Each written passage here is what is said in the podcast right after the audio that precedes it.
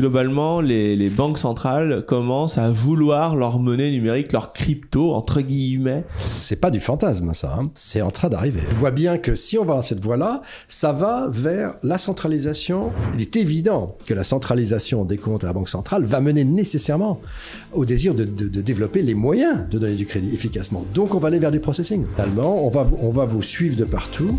Didier Darcé, bonjour, merci d'être avec nous aujourd'hui sur Grand Angle Éco. Bonjour, Richard. On va parler d'un sujet euh, qui, passionne euh, les foules, c'est le, les, monnaies numériques de banque centrale, euh, parce qu'on voit avec, bah, c'est l'IMF, le FMI, avec sa directrice, et puis aussi avec Christine Lagarde, on en parler, que globalement les, banques centrales commencent à vouloir leur monnaie numérique, leur crypto entre guillemets, leur monnaie numérique de banque centrale, parce que l'impulsion, elle est double. Déjà, euh, bah il y a la, volonté de contrôle, toujours plus de pouvoir. Mais on verra que ça a des problèmes et notamment avec le, le, tissu bancaire, puisque voilà, si l'argent est à la banque centrale et pas dans la banque locale, mmh. et c'est un problème. Et puis il y a aussi l'impulsion de Bitcoin, c'est-à-dire qu'ils voient Bitcoin arriver, puis ils disent Bon, euh, c'est pas bien, mais ça marche quand même vachement bien leur truc. ça, ça va plus vite. En énergie, c'est super efficient parce qu'en réalité, ils le savent que c'est. Euh, on avait fait les calculs avec Michel Kazaka, c'est 5000 fois plus efficient que le réseau, l'industrie des paiements Bitcoin. Donc je veux dire, c'est un gain d'efficience monstrueux. Ça va vite, ça fonctionne tout seul, c'est sécurisé, mais c'est pas sous notre contrôle. Alors il dit bah voilà, il y a une nouvelle mise à jour technologique dans le numérique pour peu qu'on sache ce que ça veut dire. Donc on aimerait bien croquer, mais c'est pas si simple. Et puis du coup, euh, les gens au milieu, là, les, les nous, on se dit bon, euh, on n'est pas pressé parce que le cash, euh, oui, l'essentiel du crime se fait avec le cash, mais c'est aussi la vie privée.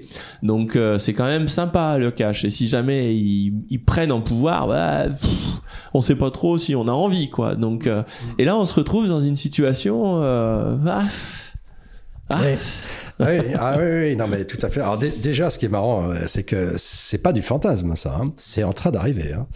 puisque on, l'a appris. Enfin, moi, je l'ai appris. J'en parlais pas trop avant parce que je me disais on n'y est pas. Mais j'ai des sources euh, internes qui bossent avec les banques centrales et puis on a eu des, des fuites. Ils, y pensent vraiment. Enfin, c'est du sérieux, quoi. Ah ben, on, l'a vu avec euh, Christine Lagarde qui a été interviewée par des des, des, des, des comiques là, tu sais, qui qui se font passer, qui elle se type se faisait passer pour Zelensky. Mais c'est incroyable ça. Et elle, l'a cru, elle n'a pas été assez filtrée, elle n'a pas été protégée. Et donc on la voit en zoom, moi j'ai écouté, pendant 40 euh, minutes ou 20 minutes, où Zelensky, le faux Zelensky, lui pose des tas de questions sur les taux d'intérêt, sur ceci, sur machin, et elle répond.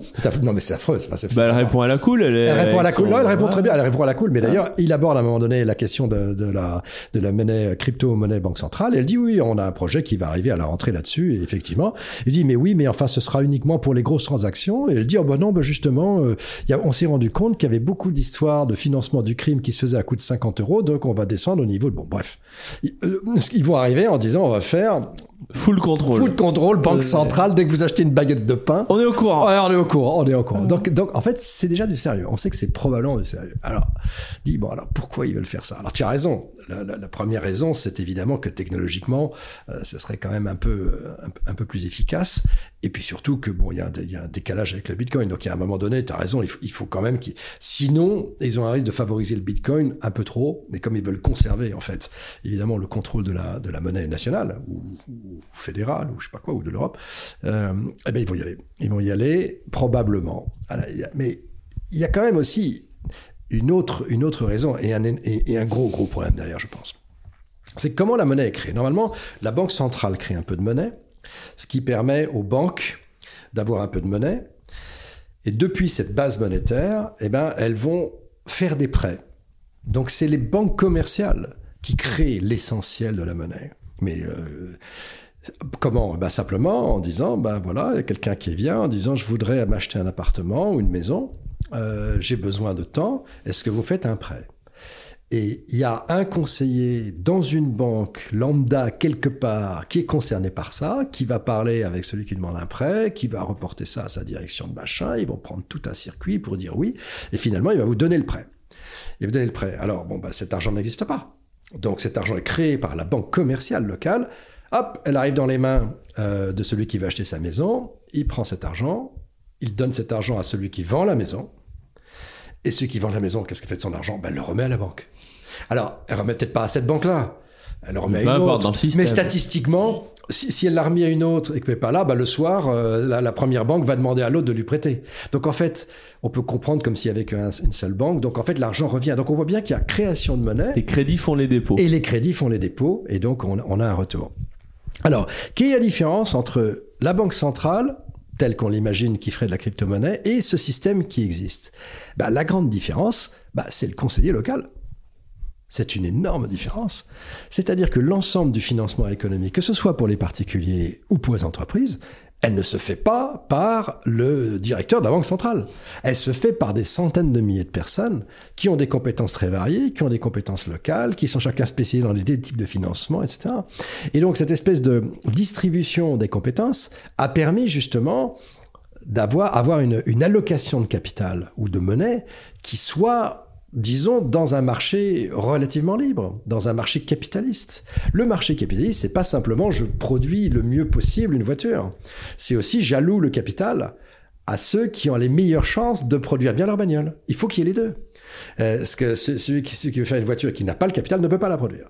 Donc on, on a bien cet échange entre la finance et l'économie réelle qui est normalement intermédiaire euh, bah, par des acteurs économiques qui ont des compétences fortes.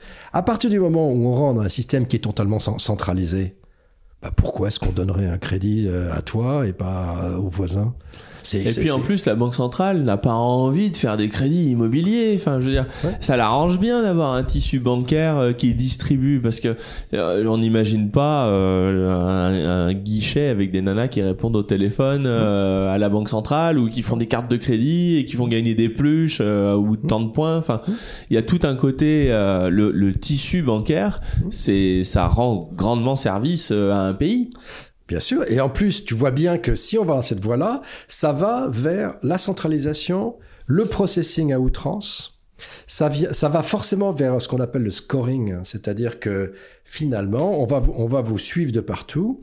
Euh, si vous n'avez pas payé votre note de gaz à temps, temps et que vous avez mis 15 jours de retard, moins 2 points. Euh, si vous avez des amendes pour ceci, moins 3 points. Euh, si vous avez une augmentation de salaire, plus 2 points et puis des ordinateurs qui vont traiter ça. Et qui ça s'appelle la Chine, monsieur. Ça s'appelle la Chine. ça... ça s'appelle la Chine. Et le pire, c'est que ça marche pas si mal. Mais forcément, ça marche pas si mal. forcément, c'est affreux. Enfin, je veux dire, c'est... Bah, c'est-à-dire que vous voyez en fait que l'organisation humaine, même le fait que vous pouvez aller euh, dire tiens, moi je voudrais bien un emprunt. Oui, mais moi, monsieur, j'ai, envie de monter une activité, c'est pas facile parce que, etc. Et là, vous tombez sur une personne qui va croire ou pas en votre projet. Et euh, là, avec des machines, ce qui va se passer, c'est que tous il est évident que la centralisation des comptes à la Banque centrale va mener nécessairement au désir de, développer les moyens de donner du crédit efficacement. Donc, on va aller vers du processing. Et dans du processing, vous allez avoir tous les développements informatiques qui vont derrière, etc. Donc, on va se normaliser. Bah oui, bien sûr. Et, voilà. Donc, est-ce que ça va pas déleverager l'économie ah bah, Je ne sais pas si ça va leverager ou déleverager, mais on va aller vers une économie qui, d'un point de vue financier, sera une économie soviétisée. Bon, alors, voilà, ou chinoisisé, je sais pas comment dire, mais c'est ce qu'ils font.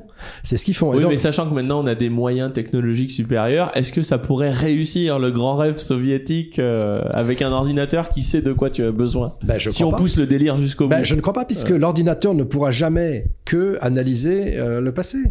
Il peut jamais se projeter sur l'avenir, c'est impossible. Il faut bien que rencontrer quelqu'un, euh, euh, tu vois, qui, qui, qui, est local. Moi, j'avais fait il y, a, il y, a, plusieurs années, j'avais un copain qui m'a appelé pour faire une opération de promotion immobilière. Alors c'était vraiment du petit, hein.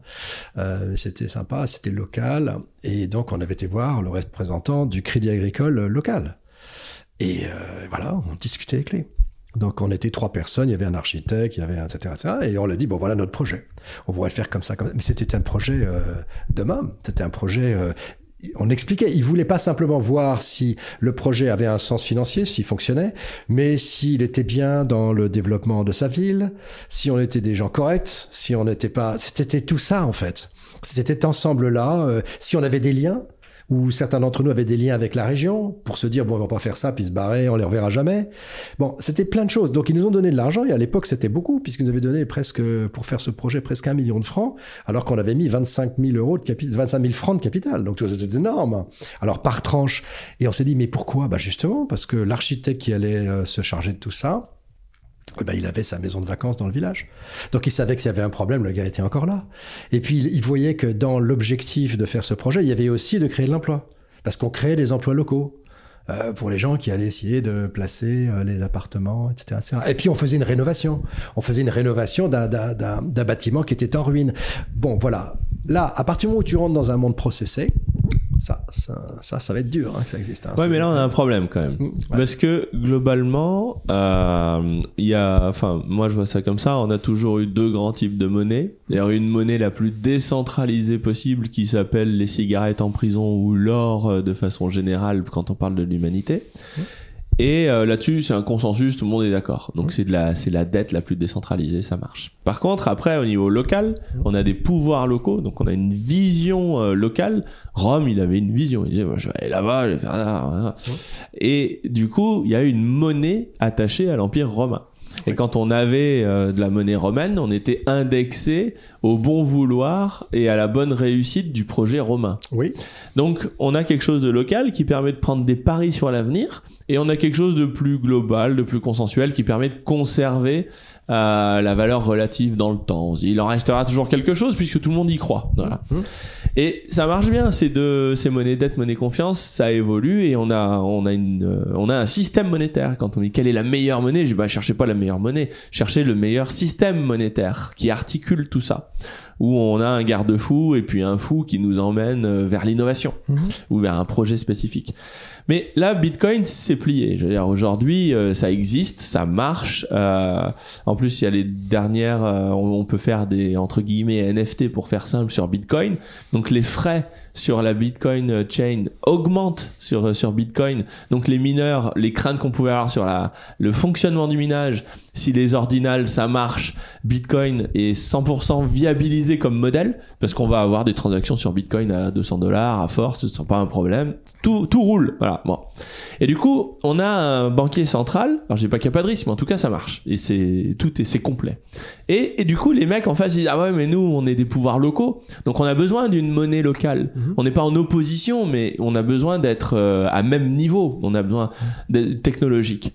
Et le problème c'est que si tu fais ça, si tu fais ta monnaie numérique, même si je parle pas du côté dictatorial, je parle vraiment de de se mettre euh, upgrade quoi, de mettre une mise à jour pour qu'on soit toujours en compétition. Ça oui en compétition.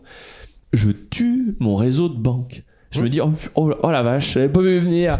La technologie euh, sa nature fait que bah, le réseau, euh, c'était JP Morgan, je crois, mais il faudrait vérifier, qui avait vu que si les, qui avait estimé que si la, la, la, la Banque centrale européenne faisait une, une, une CBDC, c'était 8% des dépôts qui risquaient de se barrer des banques commerciales à la, à la Banque centrale.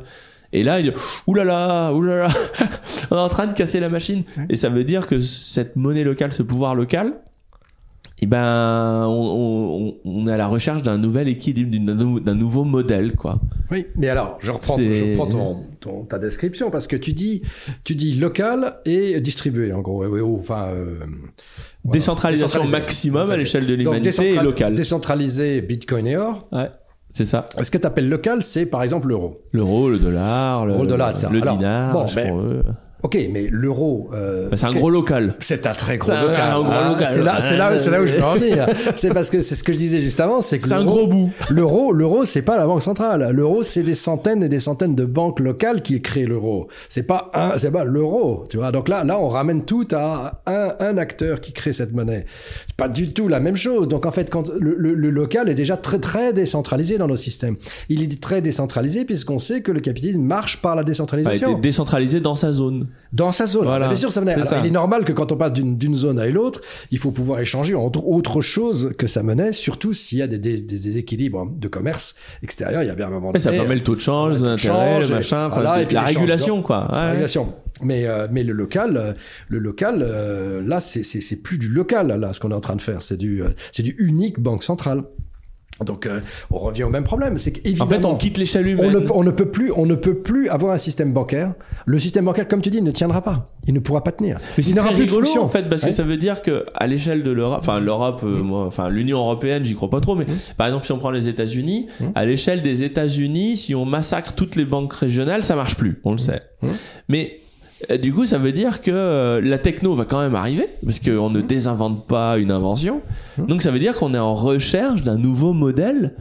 Euh, enfin, j'ai l'impression que Schumpeter est, est, arrivé avec sa grosse masse euh, dans le dans le magasin de porcelaine bien rangé, bien étiqueté, et qu'il est en train de mettre des grands coups dans les rayons, quoi. Mais oui, mais, non, mais je suis d'accord. Mais tu, tu, tu vois bien, tu sais, on avait parlé a une vidéo il y a, je sais pas, deux ou trois mois sur l'évolution du capitalisme depuis 1945. Et donc je l'avais abordé, abordé, euh, abordé, pardon, d'un point de vue euh, encore une fois humain, c'est-à-dire qui sont les, qui étaient euh, les dirigeants pendant cette période-là. Donc tu as eu une grande période où c'était des ingénieurs qui dirigeaient en fait les pays capitalistes en gros de 45 à 68. Ensuite, il y a eu des marketeurs, et puis ensuite, il y a eu des financiers dans les années 80. Et puis, depuis euh, bon, une bonne dizaine d'années, depuis 2008, ce sont les gouvernements et les banques centrales. Pour moi, c'est eux qui dirigent en fait le capitalisme aujourd'hui. Donc, tu vois que dans les deux dernières euh, décennies, un peu plus, 25 ans, le capitalisme a été vraiment contrôlé par des financiers d'abord et ensuite des gouvernements. Là, on est en train de dire fusion. Parce que comme ça se passe pas très bien, faut bien reconnaître, c'est quand même des petits problèmes dans le capitalisme aujourd'hui. On dit bon bah la meilleure façon c'est de fusionner le, la décision politique, parce que finalement la banque centrale c'est une décision politique, euh, et, les, et la finance. Donc on fait un modèle de centralisation, un modèle de centralisation de pouvoir parce que le pouvoir est affaibli il est affaibli parce qu'il a mis trop de dettes. Chez nous, on a trop de dettes. On a vécu au-dessus de nos moyens. On a des problèmes. Il va falloir contrôler les mouvements de capitaux. En plus, avec cette bataille avec le monde de l'Ouest et non-Ouest, attention, ce qu'on veut, c'est que les capitaux ne fuient pas à l'extérieur. Donc, on est en train de se protéger. On est en train de monter des digues là pour se protéger. Pour monter des digues, il vaut mieux dire, oh là là, on va pas laisser les banques commerciales faire n'importe quoi. On pourra pas les contrôler. Donc, on va tout ramener à la banque centrale et on va tout contrôler comme ça. Euh, et c'est pour ça que du coup, dans l'aide d'investissement qu'on co-rédige tous les deux, bah, on cherche énormément une répartition internationale bah, bien sûr. pour protéger le capital parce qu'on sent bien quand même qu'il y a du grisou. Ah Donc si, si ça vous intéresse, là, vous pouvez vous. On a fait une formation gratuite sur 7 jours euh, pour poser les bases de tout ce nouveau monde qui se restructure. Donc si ça vous intéresse, abonnez-vous gratuitement, vous verrez, c'est sympa.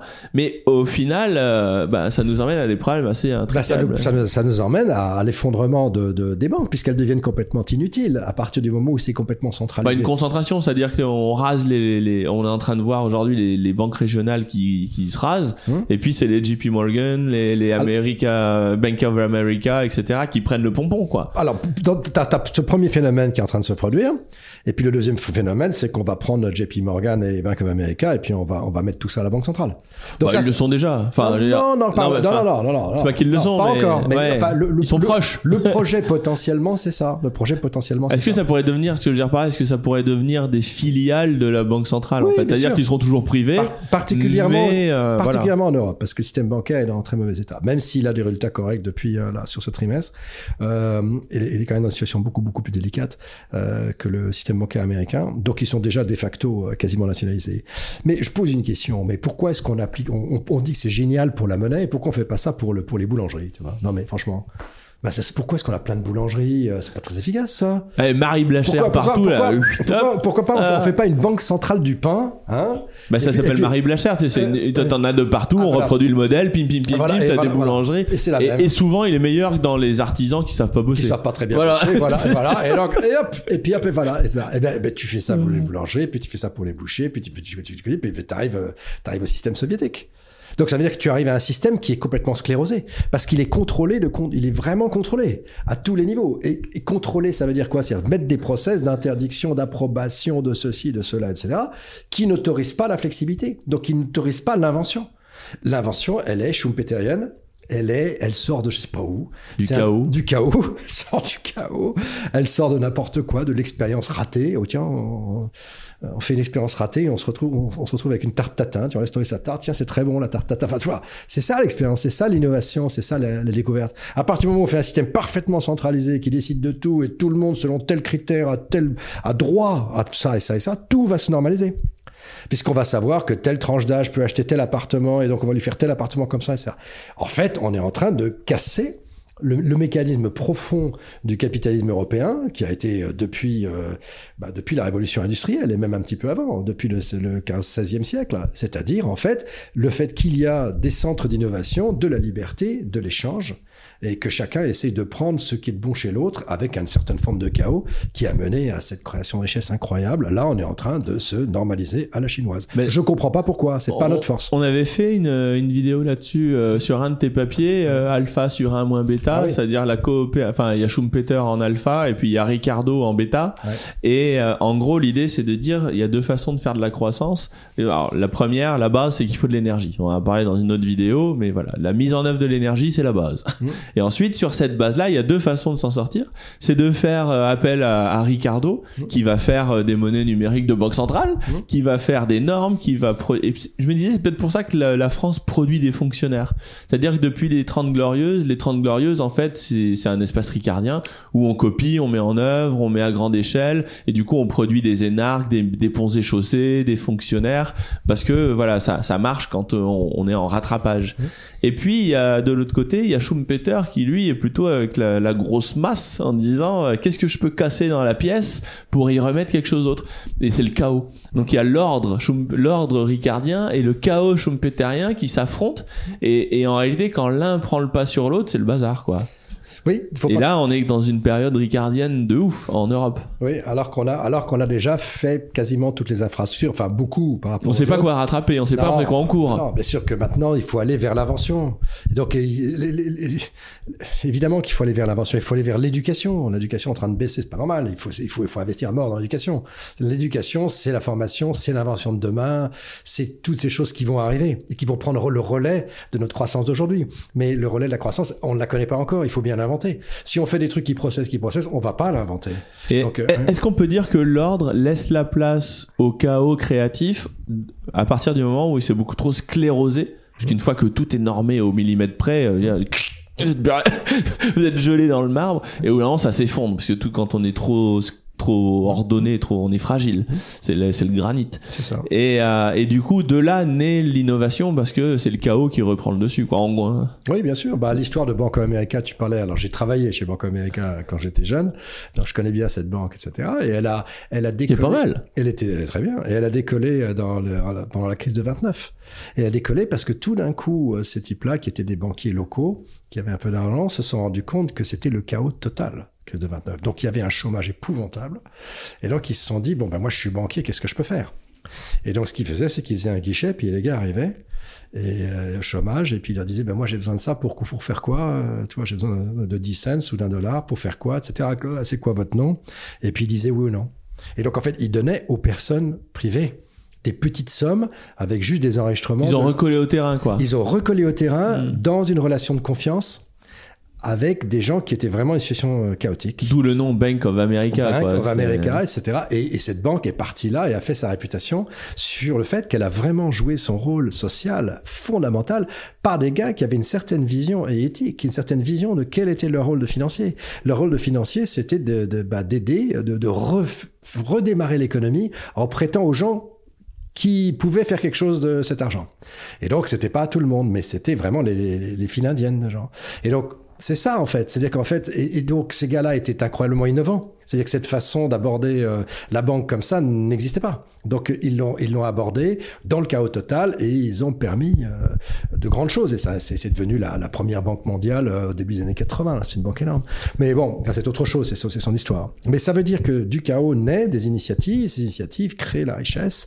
Je pense que les, les questions de processing, c'est le problème, c'est que cette histoire, revient à la banque, à la, à la crypto euro. C'est que c'est pas juste la crypto euro. C'est que derrière la crypto euro, il y aura nécessairement d'autres choses. C'est-à-dire qu'on ne peut pas faire une crypto euro sans avoir euh, un suivi extrêmement précis des comptes de chacun, quasiment au- au- à l'euro près.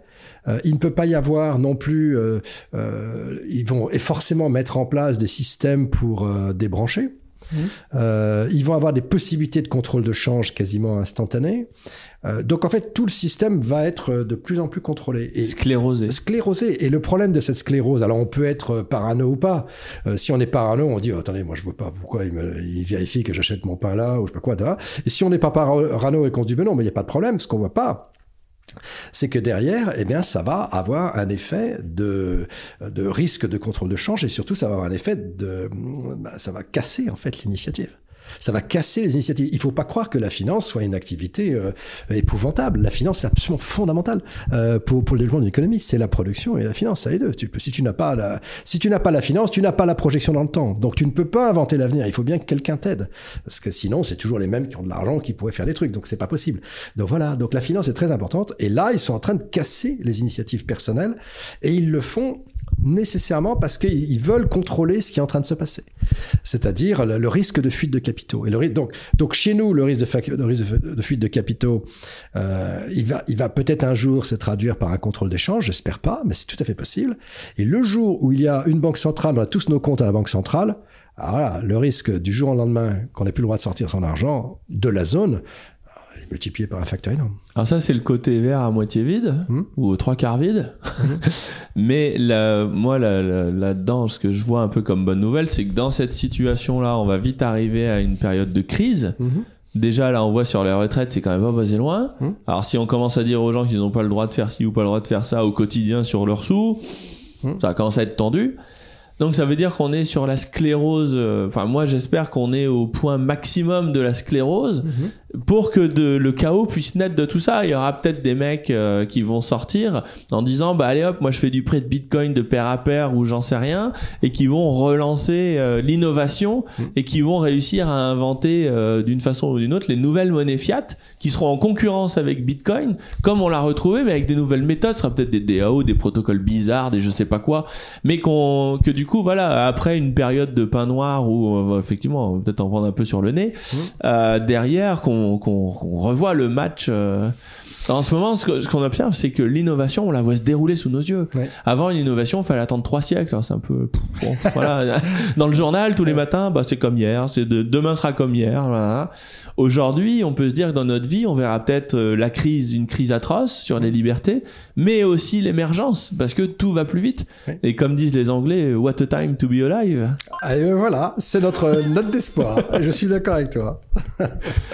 Merci, beaucoup, à toi. Salut.